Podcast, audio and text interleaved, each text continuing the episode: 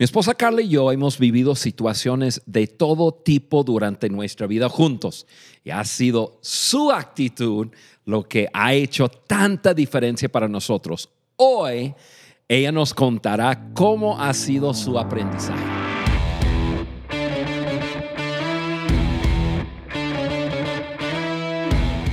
Saludos a todos. Estás escuchando el podcast El liderazgo de John Maxwell por tu amigo Juan Beriken. Este episodio es la primera parte de una conversación que tendré con Carla, donde hablaremos cara a cara de lo que ella ha aprendido sobre la actitud.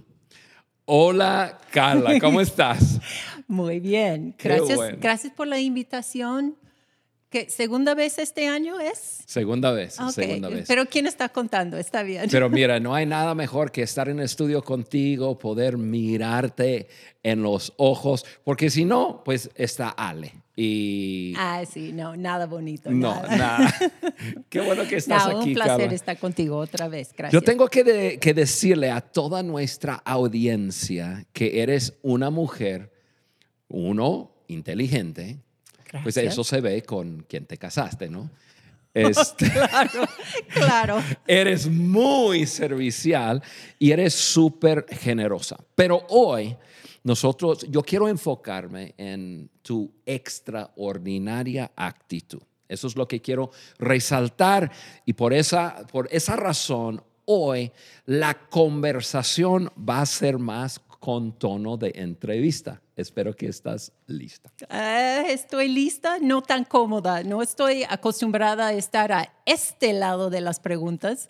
Normalmente me gusta lanzarte preguntas a ti, pero voy a hacer lo mejor que puedo. No hablo demasiado de mis emociones, pensamientos y eso, pero hoy voy a intentar abrir un poco de quién es Pero hoy te voy a hacer preguntas y te, te voy a extraer. Así va a ser. Todo eso que traes Que no duele tanto. Pero primero yo quiero animar a todos ustedes que nos acompañan que hoy entran en el sitio web. De una vez ponga pausa al podcast, entran en el sitio web al podcast de liderazgo de johnmaxwell.com para descargar la hoja de discusión, porque siempre nosotros tomamos el contenido y luego ponemos lo más importante. A veces dejamos renglones ahí donde uno puede llenar la respuesta. Pueden usar esas hojas para compartir eh, este contenido con personas en tu equipo. También quiero saludar a cada uno de ustedes que nos acompañan en nuestro canal de YouTube, el canal de Juan Beriken. Nosotros estamos súper contentos que ustedes no solo nos están escuchando, pero nos están viendo hoy. Y hoy ustedes pueden ver una mujer bella aquí conmigo. Carla, gracias. Vamos, vamos dándole. Ahora, esto es lo que vamos a hacer. Hoy hay un contenido muy bueno sobre actitud que ha escrito John Maxwell, que encontramos en su libro Actitud de Vencedor.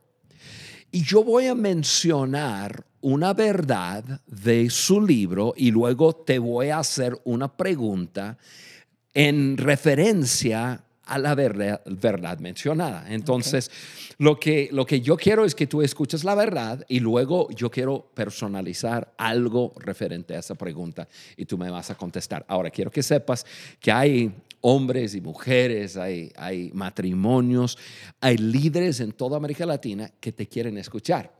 Tú me preguntas cómo lo sé, porque en mis viajes, que yo ando en diferentes países de América Latina, yo siempre estoy buscando retroalimentación de nuestro podcast. Y una de las cosas que siempre la gente me dice es queremos escuchar más a Carla. Entonces, Carla, hoy te van a escuchar todo tuyo.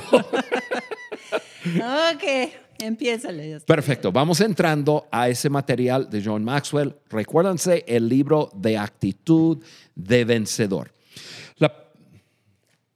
Aquí lo tenemos. Aquí tenemos el, nuestro productor, que él es quien tiene esos libros. este libro es nuevo, qué increíble. Ustedes que nos ven, Actitud de Vencedor por John Maxwell, aquí lo tienen. Este es un libro, yo me acuerdo que creo que este es el tercer libro de John Maxwell que yo leí. a mí me encanta hablar acerca de, de actitud. Porque yo no tengo muchos talentos ni muchos dones, pero lo que está... Ah, yo pensé que iba a decir inteligencia, pero ah, no, sí, sí tienes eso, está bien. Tampoco hay mucha inteligencia, pero sí lo que tengo es el poder sobre mis emociones y mis Eso sí. actitudes. Y por eso me encanta hablar sobre actitud. Bueno, de este libro vamos a hablar y vamos a tomar cinco verdades y una pregunta para ti, Carla, de cada verdad. Primera verdad, ahí les va. Los años formativos del niño son los más importantes para inculcarle las actitudes correctas. Es una verdad. Los años formativos del niño son los más importantes para inculcarle las actitudes, actitudes correctas. Es una verdad. Ahí les va la pregunta. ¿Desde cuándo tú comenzaste a edificar esa actitud? ¿Y quién inculcó esa actitud en ti? Ajá, es eso, porque la primera parte de cuando yo empecé a edificar esa actitud, no fui yo, fueron mis papás que empezaron a trabajar en actitudes conmigo.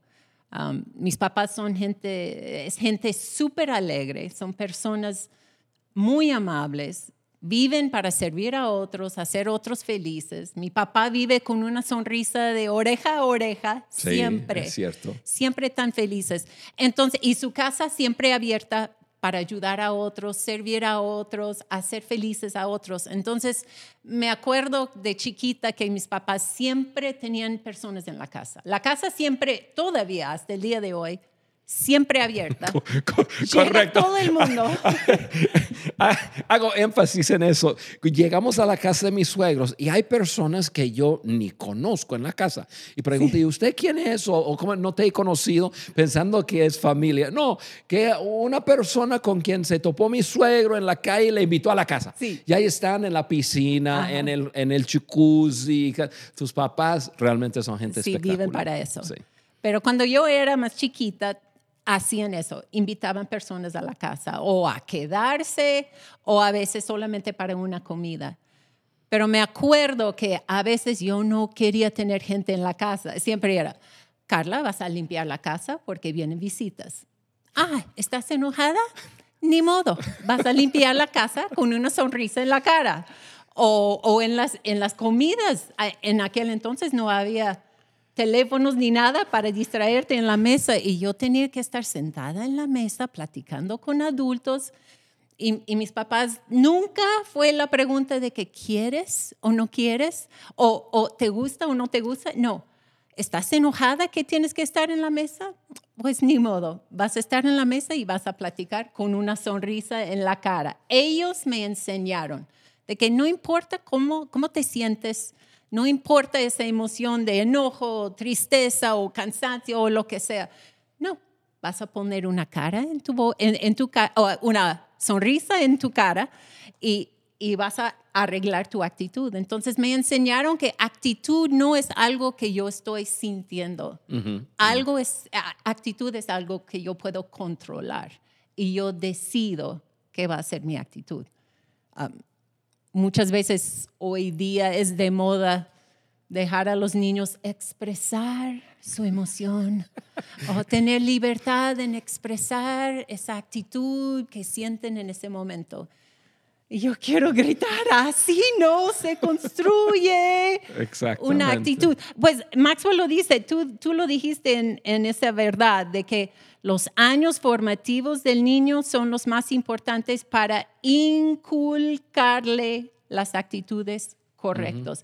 Y esa palabra es clave, inculcar quiere decir poner en ellos no dejar a ellos escoger libremente, porque un niño es necio, se puede decir, y, y no tiene control de sus emociones. Entonces son los papás que tienen que instruirle que siempre tomas una actitud positiva o la actitud correcta para ese entonces. Entonces tus papás te ayudaron a, a tomar control de tus emociones y elegir la emoción o la actitud correcta en el momento. Así. me gusta eso. Elegir, me dieron la opción de, de elegir. Te voy a dar la, la opción. Era más la opción de obedecer y no recibir un castigo fuerte. Entonces, eh, eso, y, y, y, eso es verdad. Y me, me hace pensar, Carla, en, en, en un versículo bíblico. Y, y, es una verdad, es un proverbio eh, escrito por, aparte de quizás Jesucristo, el hombre que dicen que fue el más sabio quien ha pisado planeta Tierra, Salomón. Y él escribió lo siguiente, instruye al niño en su camino y aun cuando fuere viejo no se apartará de él.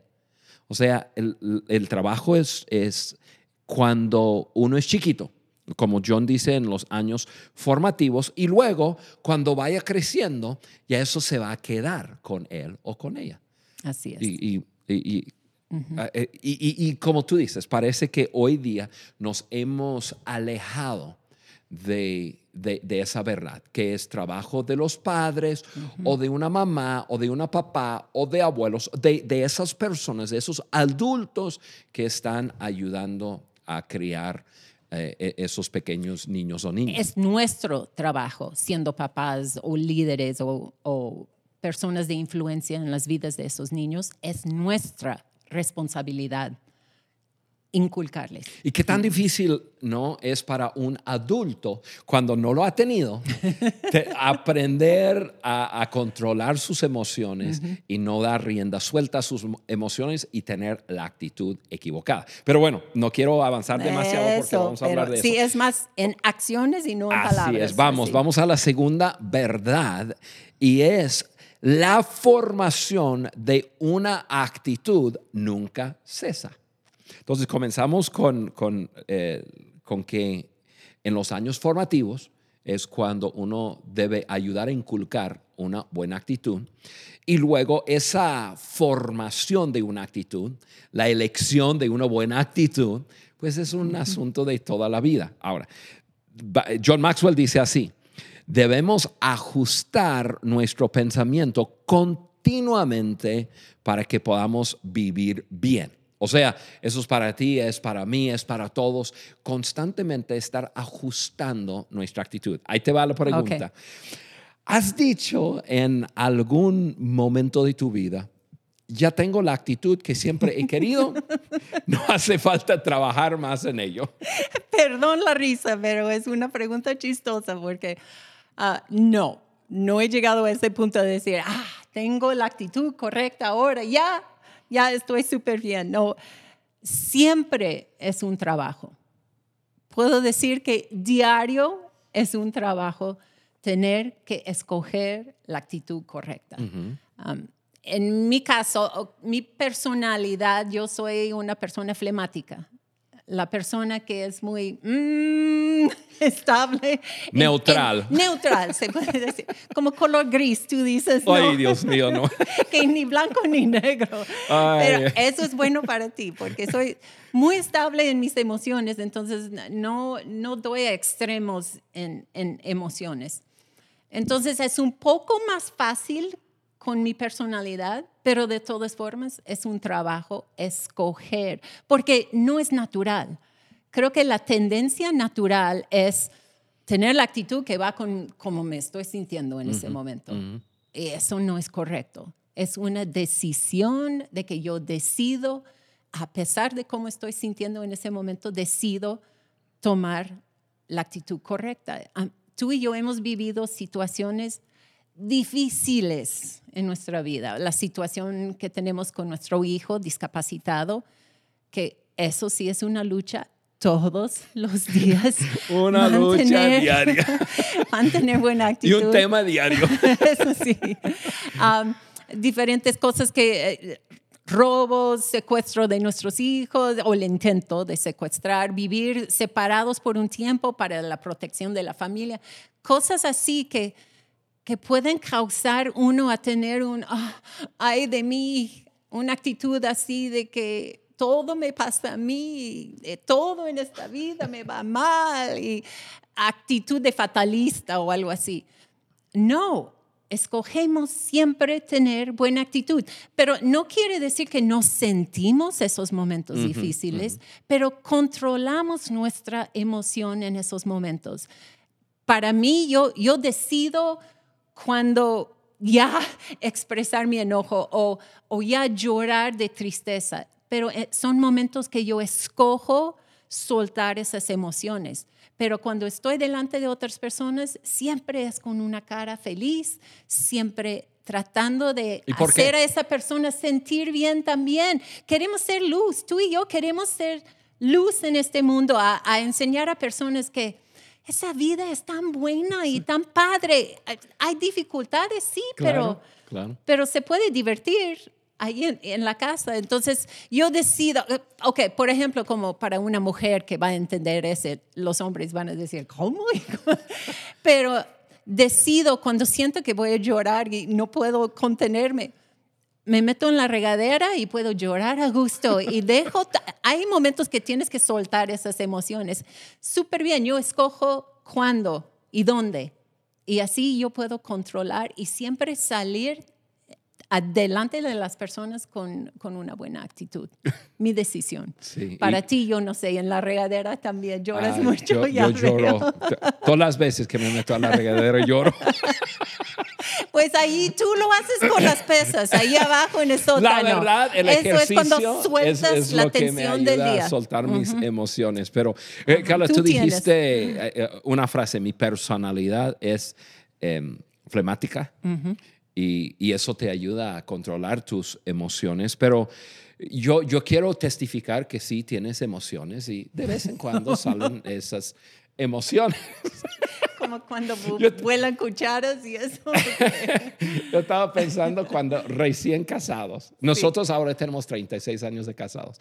Y Carla, te, Carla sí es una mujer súper, súper de paz, súper tranquila. Pero, pero yo cuando primero nos casamos, yo era un, un, caso, un caso. Tienen que entender el por qué no pude controlar. Y Carla aguantaba y aguantaba y aguantaba y aguantaba y aguantaba. pero llegaba un momento que ya, ya le, le rebasaba y este cualquier cosa en el momento que estaba cerca volaba. Yo me acuerdo que vivimos en un departamento en, en la ciudad de Dallas y las puertas, nosotros teníamos un ratón un ratón como peluche. Sí, no un ratón vivo, no, un, no, un ratón peluche. Peluche, pero que tenía un plomo abajo. Para sostener la puerta. Para sostener la puerta. Y ese, por alguna razón, siempre estaba cerca ese ratón cuando ya tus emociones. Y con una cola larga que yo podía Todas las puertas tenían la figura de un ratón que pasaba por la puerta. Yo me hice experto en poder agacharme y todo, pero... Como digo, son momentos de aprender y trabajar. Es para decir que tenemos emociones, pero podemos elegir nuestra actitud, una buena actitud. Tercera verdad, Carla, ahí, te va. La tercera verdad de Maxwell es esta. Mientras más se desarrolle nuestra actitud sobre el mismo fundamento, más sólida será. ¿Ok? Mientras más se desarrolle nuestra actitud sobre el mismo fundamento, más sólida será. Pregunta. ¿Puedes compartir, compartirnos acerca de algún hábito o ejercicio que hagas para edificar tu actitud constantemente? Sí, eso es fácil. Sí. Hay dos cosas que son dos prácticas que yo hago para siempre mantener una buena actitud. La primera es que yo veo mi vida como que es la historia que estoy escribiendo todos los días. Mi vida es una gran historia. Y yo siempre tengo en mente que yo no quiero llegar al final de mi vida o en ningún punto de mi vida y voltear atrás y pensar en tiempos que no tenía una buena actitud. Yo no quiero tener la vergüenza a pensar, ah, no me pude controlar con mi actitud o hice a otros sentir mal por mi actitud. Entonces siempre está presente en mi mente eso de que yo estoy escribiendo la historia, mi historia. Y yo puedo escribir esa historia de, una Carla siempre con una buena actitud, una actitud muy positiva. algo que tú y yo hacemos, que va con esto, no es el número dos, pero algo que tú y yo hacemos siempre en nuestro retiro matrimonial. Hacemos un ejercicio que va Y para, de acuerdo y para con aclarar, eso. nuestro retiro matrimonial es nosotros, dos. Los dos. No es un grupo de personas, un retiro así. No- no, nosotros los dos. nos retiramos. Sí. Y tú me das una conferencia y yo tomo. Exactamente. No. Pero en nuestro retiro matrimonial, un ejercicio que hacemos es pensar qué es lo que queremos que la gente diga de nosotros en nuestro sepelio. Eso es, ahorita estamos viviendo lo que ellos van a decir de nosotros en nuestro sepelio. Entonces siempre está tan presente en mi mente que yo quiero que digan que fue una persona feliz, a pesar de todo y, y situaciones difíciles, pero fue una persona sumamente feliz y con una buena actitud. Entonces, y- la manera que ellos pueden decir eso es vivirlo ahora. Ahora. Son los días que yo estoy formando esto en la mente de ellos ya después. Así es. Entonces, eso es tu primera respuesta Primera, de cómo estás ¿cómo? tú Ajá, la primera constantemente edificando tu actitud, haciendo el ejercicio del sepelio, que quieres que la gente diga de ti, y lo de la, lo de la pregunta, ¿no? ¿Qué, qué historia quieres contar? Esa es la pregunta, ok, ¿qué, ¿qué historia quiero contar?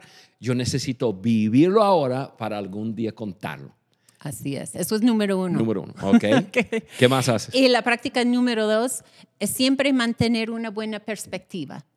Ah, eso fue gracias a lo que ha sucedido con nuestro hijo Timmy, que se enfermó, para los que no saben, que se enfermó a los cinco meses, estuvo muy bien, muy sano, se enfermó a los cinco meses y a raíz de esa enfermedad perdió su vista, ya no puede caminar, no puede hablar, quedó como un bebé de seis meses en su desarrollo. Entonces, y, y ahora tiene 31 años, ya por cumplir 32. Um, pero la vida con él y, y los retos con él podría llevarme a decir, ay, no, es la vida más difícil que uno puede vivir. ¿Y cómo voy a poder hacer esto? Cargarlo. 31 años de estar cambiando pañales, de estar cargándolo, de estar dándole de comer en la boca y todo el trabajo de eso. Algo que me ha ayudado con eso es que cuando voy con Timmy a- al doctor, cuando le toca ir con los doctores o a terapias o algo así, he visto unos casos tan, tan, tan difíciles. O en, en platicar con otros, otros papás que tienen hijos discapacitados y escuchar lo que ellos tienen que vivir. Tú- suena raro, pero tú y yo siempre decimos, hemos sacado la lotería con Timmy, porque Timmy es un niño tan lindo, tan, al- tan feliz, tan contento. Yo sé de casos de otros papás que, que sus hijos son agresivos físicamente. sí. Es muy difícil. Con ellos tratan de escapar de la casa, los que Sí, pueden Timmy es caminar. y- inmóvil, que Timmy no se puede mover en ningún donde lado. lo dejamos ahí se queda y no Así se es. mueve. Y eh, entonces eso me ha dado una perspectiva de que yo lo tengo tan fácil comparado a esas personas. Y siempre mantener una perspectiva de que, hoy esto podría ser mucho más difícil, Sí, mucho sí. peor. Y no solamente para, eh, para papás que tienen hijos discapacitados, eso aplica en La- todo. cualquier situación. Ok, eh, situaciones ahorita de COVID, estoy atrapada en casa y no puedo salir. Oye, tengo televisión, tengo teléfono, tengo computadora, puedo hablar con mis papás que están en otro país cuando quiero y entonces siempre mantener perspectiva. Hay personas que están en lugares que no tienen cómo, cómo hablar con otras personas, entonces, y no tienen de qué comer porque ya no hay trabajo y ya no hay dinero. Entonces, siempre tienes que ver la vida con ojos de perspectiva, a ver, alguien, siempre hay alguien que lo tiene peor que tú y estar agradecida entonces por lo que tienes. Eso es- Eso fue mi segundo. Eso es bueno, Punto Carla. Y- Y, y la perspectiva hace siempre la diferencia, ¿no? Y si, si yo puedo animar a, a nuestros oyentes, serían en, en ampliar siempre ese lente a través del cual tú ves la vida. Y la forma de ampliar ese lente es, es- es mirar a otros. Y con un corazón de, de- no de juzgar y no de, de empatía y mirar su situación. Y siempre hay personas que lo tienen mucho más difícil que uno. Uno tiene que Eso ver lo, lo- lo bueno de lo que uno tiene. Es quitar los ojos de uno mismo Sí. así, y buscar y ver por otras personas. Y, y tú dijiste esa palabra, me encanta, empatía. Ponerte en los zapatos de ellos y darte cuenta de qué maravilloso lo tienes tú en tu vida. Muy bien, Carla. Vas muy bien. Estás abriendo tu vida y ayudando. Duele poco, nomás, un poquito. Bien, ahí viene la cuarta verdad. La cuarta verdad. Muchos constructores, o sea, especialistas, ayudan a formar nuestras actitudes en cierto tiempo y lugar. O sea, es una verdad de John Maxwell. Hay muchas personas, constructores, especialistas, que ayudan a formar nuestras actitudes en cierto tiempo y lugar. Ahí te va la pregunta. Ok. Yo creo que hay personas que han sido parte, para bien o para mal, en la formación de nuestra actitud. Eso lo hemos vivido juntos por muchos años. ¿Recuerdas de alguien que, eh, quien te haya marcado en, ta- en la vida en cuanto a, a ese sentir, en cuanto a tu actitud? Um, eso tendría que ser mi abuela, Grandma Land. Sí. Ah, Um, ella ya, ya no está aquí en la tierra, ya no más, y sí la extraño muchísimo, pero ella fue una mujer que, que se enfermó de niña en el segundo año, segundo año de primaria. Se enfermó De polio, ¿no se- fue? no, de sarampión. Saram- Sarampión. Eso. Gracias a nuestro productor, traductor, que nos está ayudando. Ah, se enfermó de sarampión de, de chiquita, en segundo de primaria, y perdió su oído. Y le, como nadie podía ayudarle en ese entonces en las escuelas, la sacaron de la escuela. Y sus papás dijeron, pues mejor que te quedes en casa limpiando la casa y cuidando a tus hermanos. ¿Y Entonces, ¿Cuántos hermanos tuvo? Ah, 16. Muchas. Entonces, mucho trabajo.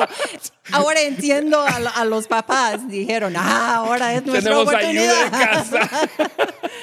Pero se quedó limpiando la casa y cuidando a sus hermanos hasta casarse con, con mi abuelo. Pero poco después de casarse con mi abuelo, tuvo dos bebés, mi mamá y mi tío. Y después su esposo se enfermó, se fue a la guerra, regresó, pero regresó mal. Y tenía que vivir en, en un hospital especial años y años y años. Y todo cayó sobre de ella de cuidar la casa, entonces de buscar trabajo, una mujer que no puede escuchar nada, no oye nada, una mujer que no tiene educación, está cuidando dos niños, pero se fue, buscó trabajo, sostuvo su casa, fue a visitar su esposo fines de semana. Una mujer increíble que nunca la escuché a ella quejarse. Jamás, nunca, jamás. Y algo muy especial en ella que, que siempre está en mi mente es la manera de que cada vez que yo fui a su casa, y yo fui mucho a su casa porque me encantaba estar con ella, cada vez que yo entré en su casa era una alegría en su cara, una expresión de tanta felicidad en verme y tenerme cerca a ella y estar conmigo. Estoy segura que yo fui la nieta preferida, aunque todos los nietos dicen lo mismo, pero así fue ella. Una mujer que sufrió bastante, pero nunca tuvo una mala actitud. Siempre fue un ejemplo de, de alegría, de amor. Siempre me hacía sentir como la niña más especial de todo el mundo. Y eso ha grabado, se ha quedado grabado en mi mente, en mi corazón. Y es algo que tanto deseo hacer para mis nietos. Cada que entren en la casa, yo quiero tener esa emoción para ellos de que es el mejor tiempo ahora que tú has llegado a la casa.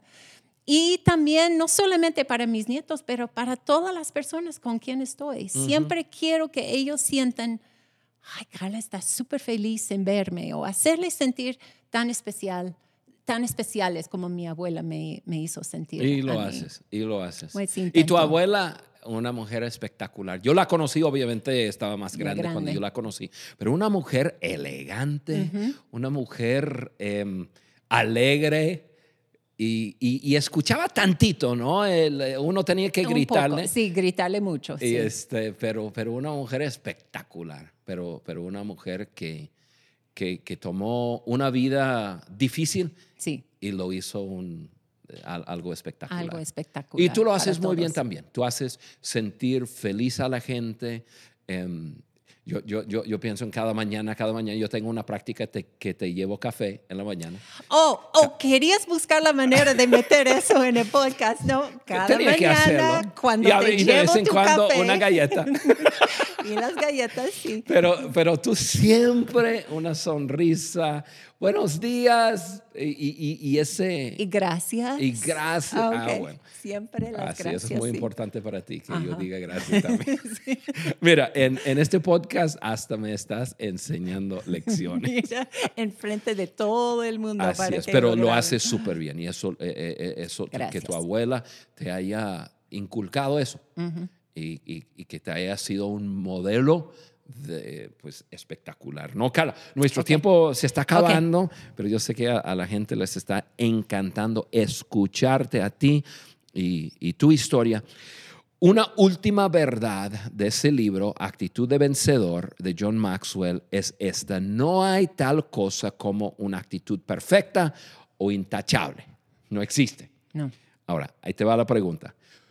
¿Cuánto crees que te falta para sentirte completamente satisfecha con la calidad de tu actitud? ¿Qué día es hoy? no. La respuesta a eso es toda una vida, toda una vida. Como dije antes, es, es, es una dec- decisión diaria, así de tener que decir, ok, voy a arreglar mi actitud, voy a tener una buena actitud. Nunca estoy completamente satisfecha con, con mi actitud pero eso no me detiene de intentar siempre, todos los días. Y hay bastantes oportunidades para no tener la actitud correcta y en esos momentos lo que hago es regreso a las dos prácticas del número tres y me recuerdo, ah, sí, estoy escribiendo la historia de mi vida o necesito tener otra perspectiva de eso. Y eso me ayuda a corregirlo, pero es una decisión día por día, hora por hora, y nunca vamos a llegar a un punto a decir, nah, ya no tengo que trabajar en eso. Imposible. Sí, y lo importante es entender que es algo que si somos conscientes de que nuestra actitud todos los días es una decisión, es algo que seguimos trabajando, entonces es algo que nosotros podemos usar para impactar las vidas de, la, de, la, de, de las demás personas.